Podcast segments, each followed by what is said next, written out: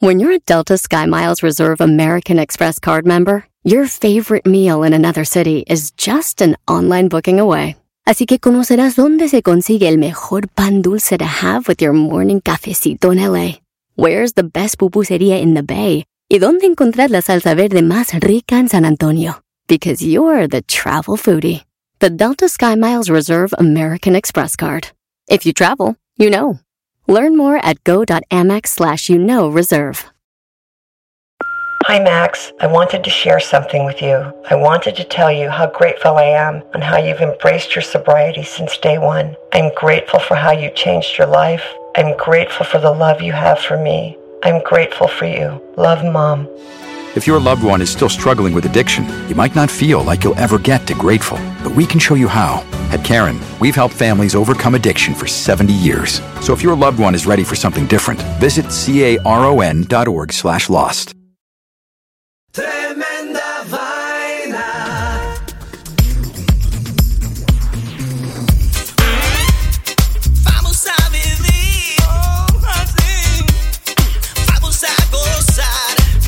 Amigos, bienvenidos a Tremenda Vaina, el show donde escuchas cuatro historias absolutamente increíbles. pero solo una es falsa, fake news. Hola, soy Danilo Álvarez Soy Román Rojas. y esto es Tremenda Vaina. En este capítulo de Tremenda Vaina, El soldado más fiel de la historia. Alérgica al agua, Jaula para el fumador. el soltero más codiciado. Esto es Tremenda Vaina, episodio número 62. Y esto empieza... Empieza así. ¡Oh, sí!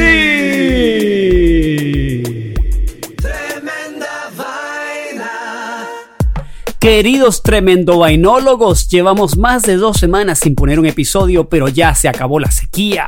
Ahora vamos con la primera historia de hoy, el soldado más fiel de la historia. Danilo Álvarez. Pasó Román Rojas, bienvenido, bienvenido, bienvenido a otro episodio más de esta tremenda vaina, su show favorito, señoras y señores. está bien, está Sí, bien. es Me que- emocioné sí. mucho.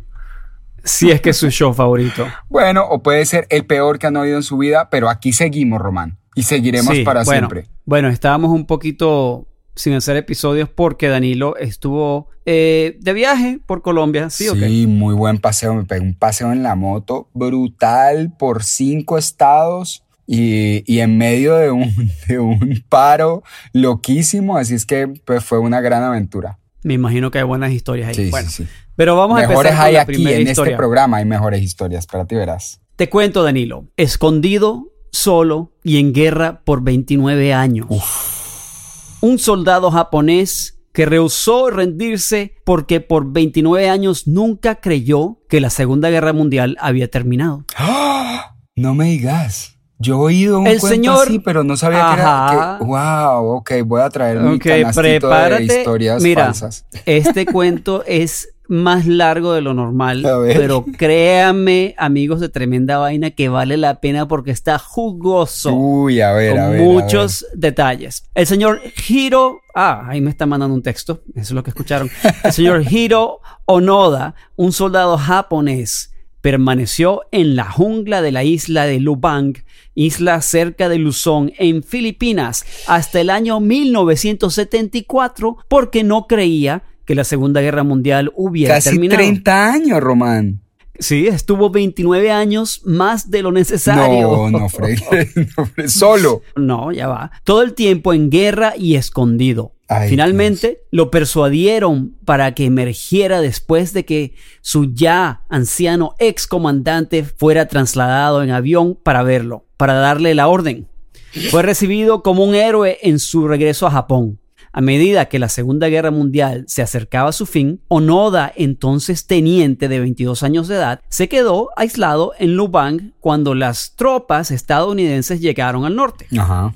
El joven soldado tenía órdenes de no rendirse, no atentar contra su propia vida, una orden que obedeció durante casi tres décadas. No, no, no, no, no, no, no, pobre man. Entonces este señor dice, todos los soldados japoneses estaban preparados para la muerte, pero como oficial de inteligencia se me ordenó llevar a cabo una guerra de guerrillas y no morir, dijo a la, a la revista ABC de España en una entrevista en el año 2010. Wow. El señor dice, me convertí en oficial y recibí una orden. Si no pudiera cumplirla, me daría vergüenza. Soy muy competitivo, agregó. Claro, hay un rollo de honor y tal. El teniente Hiro Orioda, en diciembre de 1944, como oficial de inteligencia, recibió órdenes de interrumpir y sabotear los esfuerzos del enemigo y nunca rendirse ni quitarse la vida. Eso fue en 1944. Después de los bombardeos atómicos de Hiroshima y Nagasashi,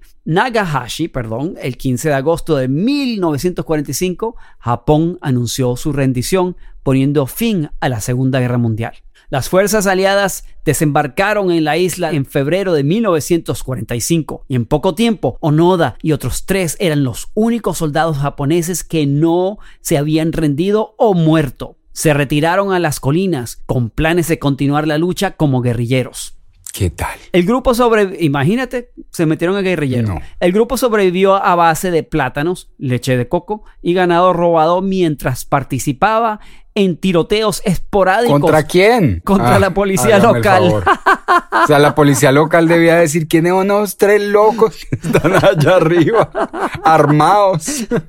Y estos deben de estar, ah, estos son aliados, son aliados de los americanos, hay que Claro. matarlos. O sea, ellos nunca se A enteraron fines- de que habían perdido. No.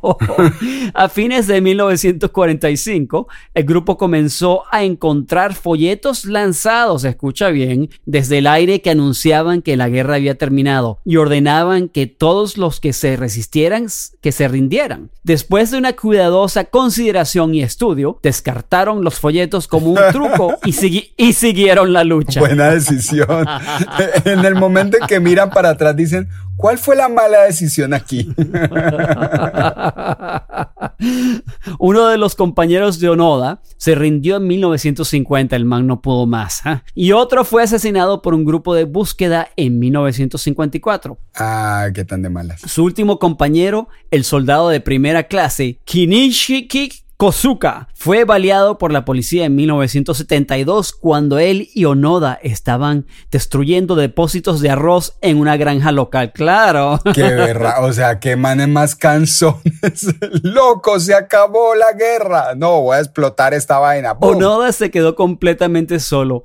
En este punto era ya una figura de leyenda en Lubang y más allá. La historia del misterioso refugio de un supuesto soldado llamó la atención de un joven aventurero llamado Norio Suzuki, quien tenía como propósito de vida tres metas, encontrar al teniente Onoda, ese era uno, uno de sus tres propósitos, hallar un panda en su ambiente silvestre de los bosques. Y por último, encontrar al abominable hombre de las Ah, nieves, en ese orden. Emprendió la búsqueda el 20 de febrero de 1974 y encontró a Onoda. Lo encontró en la selva de Lubang y ambos hombres se hicieron amigos. Suzuki le dijo a Onoda que Japón estaba preocupado por él, pero Onoda respondió firmemente que no se rendiría a menos de que lo ordenara un oficial superior. Suzuki regresó a Japón y con la ayuda del gobierno localizó al comandante en jefe de Onoda, el mayor Yoshimi Taniguchi, que ahora, Que tenía que ahora 90 era- años. que ahora era un anciano que trabajaba en una librería en No, 1974, pues, claro. Danilo. Pues, claro. Taniguchi voló a Lubang el 9 de marzo de 1974 y oficialmente reveló formalmente a Onoda de sus deberes casi 29 años No. después del loco, final de ya, la guerra. Ya, se acabó la pendejada, ya. Tres días después, Onoda entregó su espada al presidente filipino Ferdinand Marcos, de aquel entonces, y recibió un perdón por sus acciones durante las décadas anteriores. Él y sus compañeros habían matado a unas 30 personas Ay, en su desastre. guerra de mentira, Danilo. Qué desastre, El man. regresa a Japón y fue recibido como un héroe. Y después se mudó a Brasil y se convirtió en ganadero. ¿Qué te parece? No, sea, loquísimo. Lo más cómico era, yo me imagino todos los de la policía de ahí de las Filipinas diciéndome, allá vive un loco, nadie sabe dónde está, eh, man, tiene un fusil y parece que tiene municiones interminables. No vayan para allá.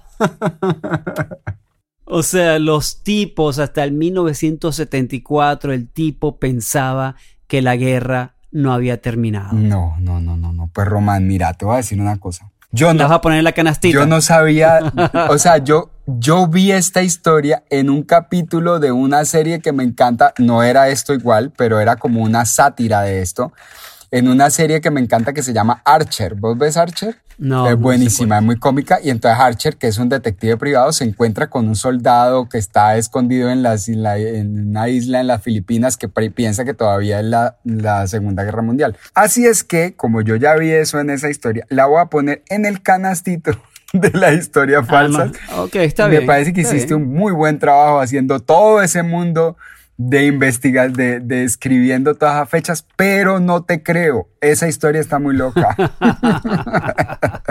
Pero entonces ahí voy con la mía. Tremenda vaina. Y la segunda historia de hoy es alérgica al agua.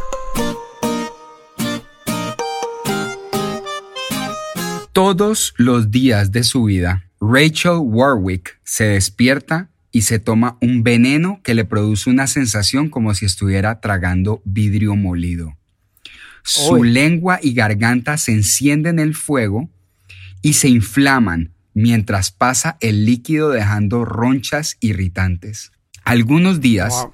estando fuera de casa, de pronto empiezan a caer del cielo gotas ardientes que queman su piel. Y si por casualidad va al gimnasio, ve a la gente nadar en esta sustancia tan tóxica que si la tocara con el dedo del pie, la pondría a llorar de agonía. Como podrás ¿Qué es imaginarte? Román, Rachel es alérgica al agua, una Oh, condición wow. que le ocurre a una de cada 230 millones de personas. Es tan extraña que aunque se conoce una medicina que podría curarla, es imposible recetársela a Rachel porque no hay suficientes personas para hacer un estudio y sin un estudio el seguro no la paga. Oh, wow. La verdad, Román, es que Rachel está en la mala, papá. Cualquier contacto con agua la deja con un brote doloroso, intenso e inflamado que puede durar varias horas. Esto incluye el contacto físico con cualquier tipo de humedad, incluyendo su propio sudor. Rachel dice que el dolor es horrible, pero además la reacción violenta de su cuerpo la deja tan exhausta que debe sentarse a descansar. Es terrible, pero si lloro, la parte de mi cara por donde bajan las lágrimas se inflama, comenta Rachel. Wow. Imagínate. Te preguntará Román cómo hace Rachel para sobrevivir si los seres humanos somos al menos 60% agua. Sí, ¿cómo tomo agua? Pues aparentemente el problema no es el agua que Rachel tiene adentro. La reacción es causada por el contacto del agua con la piel. La piel, pues la lengua, la parte interna o la boca, todo, todo, todo lo que queda por fuera, digamos, expuesto al, al aire. Sin importar su temperatura, salinidad ni su pureza, incluso el agua destilada genera esta reacción. El nombre de su condición, Román, es urticaria acuagénica. Y según los expertos, no es técnicamente una alergia, sino una reacción inmunológica. Al parecer, el agua reacciona con la capa externa de su piel, causando que las células muertas o grasa presentes suelten componentes tóxicos que causan la condición. Rachel fue diagnosticada a los 12 años, papá, y desde entonces su vida tiene características especiales. Se baña solamente una vez por semana. Se tiene Wow. que vestir con ropa súper ligera para no sudar, así haga frío, y toma mucha leche, que produce un efecto menos agresivo que tomar agua. Aunque desde el 2014 sabe que una droga originalmente creada para tratar el asma puede ayudarle a evitar los síntomas, le es imposible tomarla. Clínicamente no ha sido demostrado que el omalizumab sirva para controlar la urticaria acuagénica, así es que el seguro no la paga. Sin ayuda, Rachel tendría que pagar alrededor de mil euros al mes por él. Mientras descubre otra forma de revertir su condición, Rachel sueña con el día en que lo logre. Dice que le encantaría ir a nadar en la piscina de su gimnasio y salir a bailar bajo la lluvia. ¿Cómo te parece, Román? Bueno, déjame acercar mi canastito de las historias falsas. ok. ¿Vos no puedes creer que la aquí va, ya va, ya va, aquí va. acuagénica sea algo real? Perdón, un momento, ya va. Aquí, aquí va la historia. Voy a ponerla en la canastita. Ahí va, ahí va. ¡Tup! Ahí cayó. Muy bien, muy bien, sonó muy bien. Parece que Esa canasta es profunda. Si eso es verdad, aunque yo la puse en el canastito de las de mentiras, si es de verdad, eso, eso es horroroso. Horrible, horrible, horrible. Oye, vamos a, vamos a la playa a bañarnos. No, Eh, no no puedo. No puedo, hace mucho Eh, calor, sudo.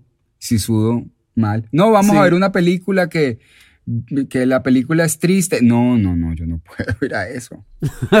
¿Estás loco? Horrible. No, no, pobrecita. Si esto es verdad, pobrecita. Sí, De verdad la, que- la vieja Rachel está está súper jodida. Imagínate que dicen que solamente 32 personas lo han tenido en la historia. Es una vaina muy loca. Qué loco. Pero bueno, ahí te dejo el Bueno, detallito. muy buena la historia.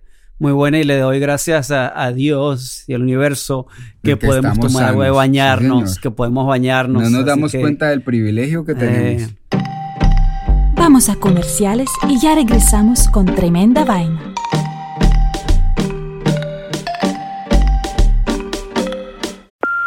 Hey, Mom. First things first, thank you. It's my one year anniversary of my decision to say, yes, I need help, and yes, I choose me. And that's the miracle. I'm lucky that the strongest person I know is my own mother.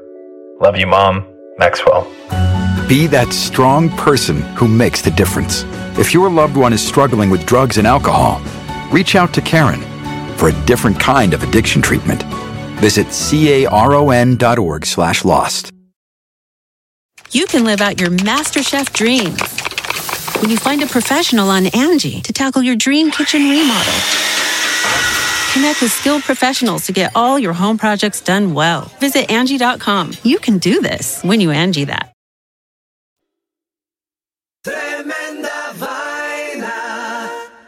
Y la próxima historia es Jaula para el fumador.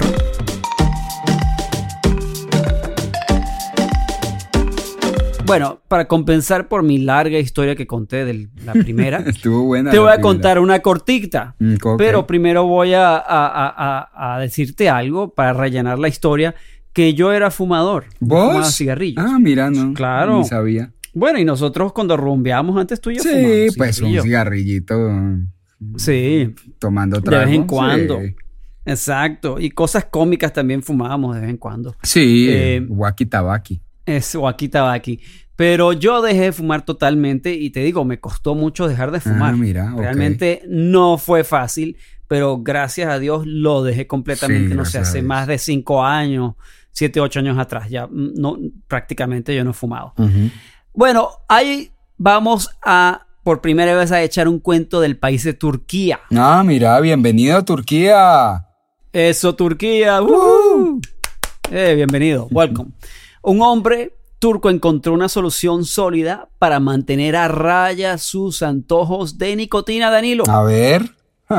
Esto ¿Sabes qué podría hizo? ser, podría ser una cura importante para todos los oyentes de tremenda Exacto. Que fuman. Escuchen bien, porque si hubiera sabido, si, si si a mí se me hubiera ocurrido esto, yo lo hubiera hecho. El hombre ha encerrado su cabeza en una jaula. No. El tipo quería hacer todo lo posible para evitar que el cigarrillo le llegara a la boca. Entonces el tipo diseñó una jaula que se ponía en la cabeza con una llave, ¿ok? No, Román. ¿Dónde está y el tipo le ha dado, el tipo le ha dado, Que lo hice. el tipo le dio la llave a la familia. Ay, jue madre, ¿en serio? Ajá. Le dio la llave a la familia serio. para que lo dejara Sí. comer y ya. Claro, o qué sé yo, cepillarse los Cepillarse dientes. los dientes. Oh, mi amor, quiero tomar un poquito de agua. Ay, no, papi, no te doy la llave. Toma, Se toma- me perdió toma la so- llave. ¿Dónde está la llave? toma- bueno, toma un sorbete, no sé cómo le dicen en otros países al straw. Claro. Pitillo, sorbete, eh, Calimete le dicen en, República Dominicana. calimete. Ajá, ahí te dejo, ahí te dejo. Bueno, este señor de 42 años, eh, bueno, obviamente carecía de, de- de fe propia para poder dejar de fumar y, no, y le faltaba mucha voluntad y por eso decidió hacer esta jaula para la cabeza. Lo que, lo que le faltaba de voluntad lo tenía de creatividad, porque a quién se le ocurre esa tostadez. ¿Y le sirvió o qué? Le sirvió, in- inicialmente la familia dudaba seriamente de esa absurda No, idea del señor. es absurda. Y, y te digo, Danilo, este señor caminaba por la calle con una jaula en No. la cabeza. Roma. Estoy que saco la historia anterior para meter esta, porque no me caben las dos en la canastita. Pero la cosa funciona, el señor dejó de fumar. No sé cuánto tiempo le costó, pero el tipo dejó. No, pues yo dejo de hacer lo que sea con tal de que me quiten la maldita jaula de la cabeza. o sea, si me toca dar de comer, me- que me quiten eso. Ay, muy loca. ¿Ya se acabó? Se acabó sí, es esa es cortita, es cortita. Es cortita, es cortita, así bueno, que... sí, esas historias falsas generalmente salen cortitas. Bueno. Falsa. ¿Y quién dijo que es falsa? Ah, digo yo. Ay, Bueno, no, ahora sí. Yo no estoy diciendo que sea falsa. Ah, mira. Ah, que, que estaba fumando. Tremenda vaina. Y la última historia de hoy es el soltero más codiciado. Román. Antes de convertirse en el soltero más codiciado del mundo, Antoine Archambault era un panadero en la provincia de Lavín, en la costa azul francesa. Aprendió el oficio de su padre, quien era un hombre humilde, pero siempre tuvo gran interés por la profesión de su madre, una escritora de cuentos eróticos y, po- y poesía romántica. Imagínate. Aunque no llegó a ser muy famosa, Estelle Legal, Le- Legal, quien escribía bajo el seudónimo de Nancy Friday, publicó en 1970. Nancy Friday. Nancy Friday. Búsquela a ver, búsquela ahí. Publicó en 1973 uno de los libros más famosos del género, My Secret Garden o Mi Jardín Secreto, una compilación de fantasías femeninas que tuvo gran acogida entre las mujeres europeas y norteamericanas por atreverse a contar intimidades hasta entonces reprimidas como tabú.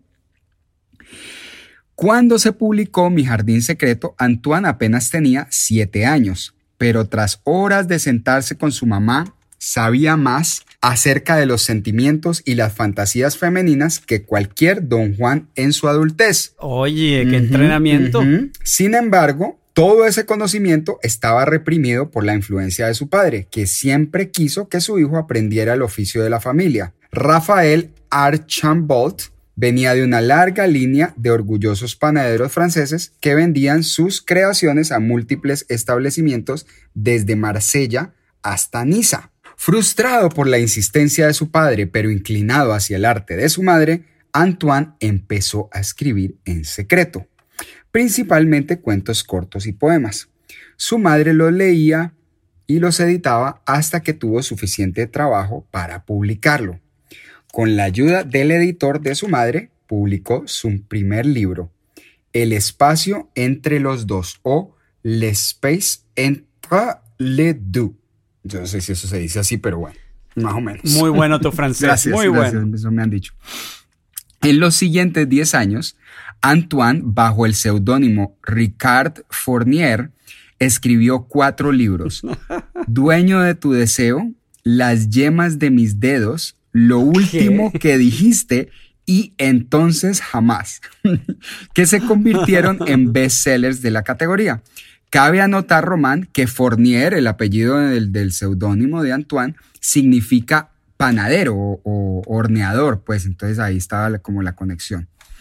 Bueno, el cuento es que en los 10 años desde que Richard Fournier, o mejor dicho, Antoine Archambault, está escribiendo literatura dirigida a las mujeres, ha recibido toneladas de cartas y más de 17 mil propuestas de matrimonio que puedan considerarse relativamente serias. Por supuesto, esto no incluye los te amo, papacito, te quieres casar conmigo, cosita rica, nada de esas buenas que muchos artistas reciben.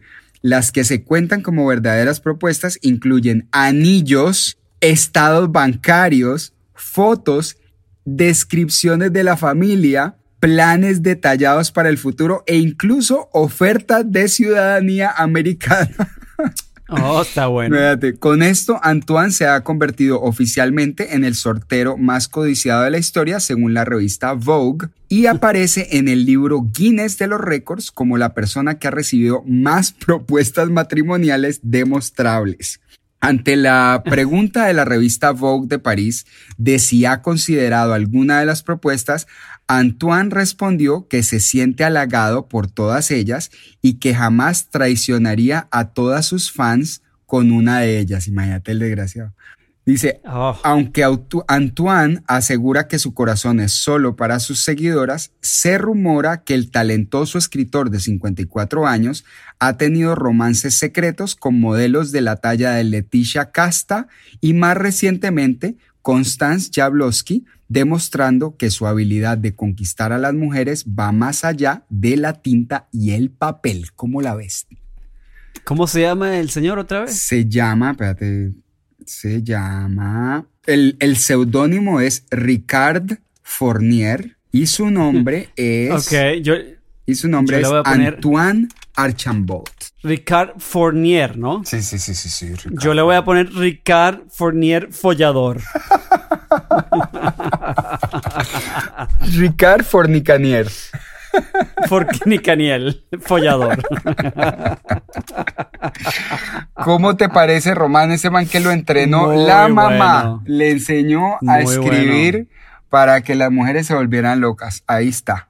Imagínate, ese se sabe todas las Se frases, sabe los secretos. todas las palabras correctas, los secretos para abrir ese corazoncito con esa No. llave de palabras. La llave de las palabras me gusta, Román. Estás muy Eso, la, poético. la- es que entra en la onda, la llave de las palabras. Ese libro está bueno. Yo lo leería. Tremenda vaina. Bueno, muy bien. Cuatro historias de las cuales solo una, y a mí me huele a que tiene que ver con una jaula en la cabeza, es falsa. Vamos a ver cuál es. Las llaves de las palabras. y leí de la jaula. O la jaula de las, La la, jaula jaula, de de las llaves. Oh. La jaula de las No, palabras. pues ya escribimos como tres libros aquí. Mira, la llave de las palabras, la jaula de las palabras, Y la, la jaula, de las mi llaves. la, la jaula en la, la jaula en mi cabeza. Mi cabeza y su jaula. Oh, mi- oh, mi ca-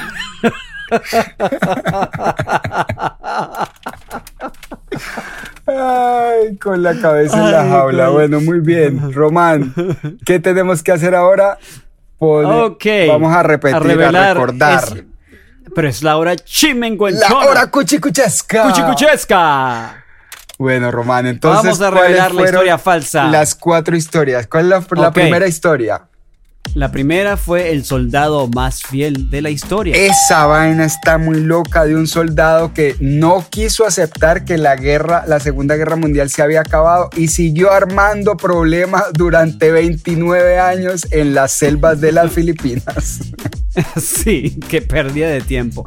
La segunda historia, alérgica al agua. Uy, de una pobre mujer, Rachel, que es alérgica a que la toque cualquier gota de humedad, se hincha, se, le, se llena de ronchas y no ha podido encontrar una cura para su terrible, terrible aflicción. La tercera historia, jaula para el fumador. No, esta es la historia de un tipo que se le ocurrió la idea más loca del mundo de encerrarse la cabeza en una jaula y darle las llaves a su familia para que no lo dejen fumar.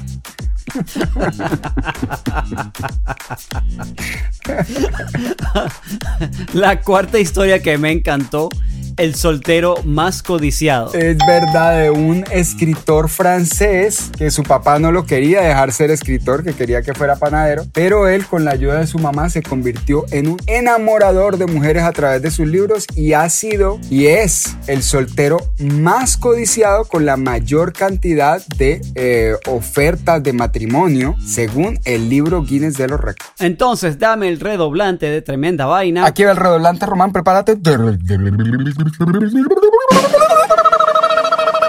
La historia falsa del episodio de hoy fue... El soltero más codiciado del mundo. ¡Qué lástima! Qué. Buenísima esa historia. Danilo, ¿Escribiste esa historia? Sí. ¿O fue inspirada de algo o la escribiste? No, la verdad salió de una conversación con mi mamá que estábamos muertos de la risa y, y, se me, y me dijo, deberías escribir esa bobada para tremendo. Está buenísima la historia. Una historia de- de- inspirada de tu propia inspiración. Mi propia inspiración, ¿cómo la viste, Román? De la jaula en tu cabeza. De la jaula, se escapó de la jaula de mi cabeza. de las llaves de tu corazón, de las palabras que abren el corazón. Sí, señor. No sé. Sí, señor. Bueno, espero que muchos de nuestros oyentes hayan adivinado la, la, la historia falsa, aunque esta vez estuvo difícil, Román. O sea, varias Sí, de estas sonaban sí. bien falsas. Buenísimas las historias del día de hoy, Danilo. Y bueno, esto fue tremenda vaina, episodio número ¿qué? 62, sí, ahí vamos. Nos están nos poniendo viejitos ya casi. Estamos llegando por el 62 no es viejito, 62 es más como 62, así. no, estamos bien. Cuando estemos por el 99. Ahí sí. Eh, Esto es tremenda vaina, episodio 99. Y esto empieza así. Y, ¡pac! y cae al piso. bueno, un abrazo a todos los que nos siguen escuchando. Gran abrazo a todos nuestros amigos adentro y fuera de los Estados Unidos, en Latinoamérica. Un abrazo a la gente de Colombia que está pasando por un momento difícil. Adelante, vamos a levantar este país y eh, nos escuchamos en el próximo episodio, ¿verdad, Román? Así es. Un abrazo a todos. Esto termina.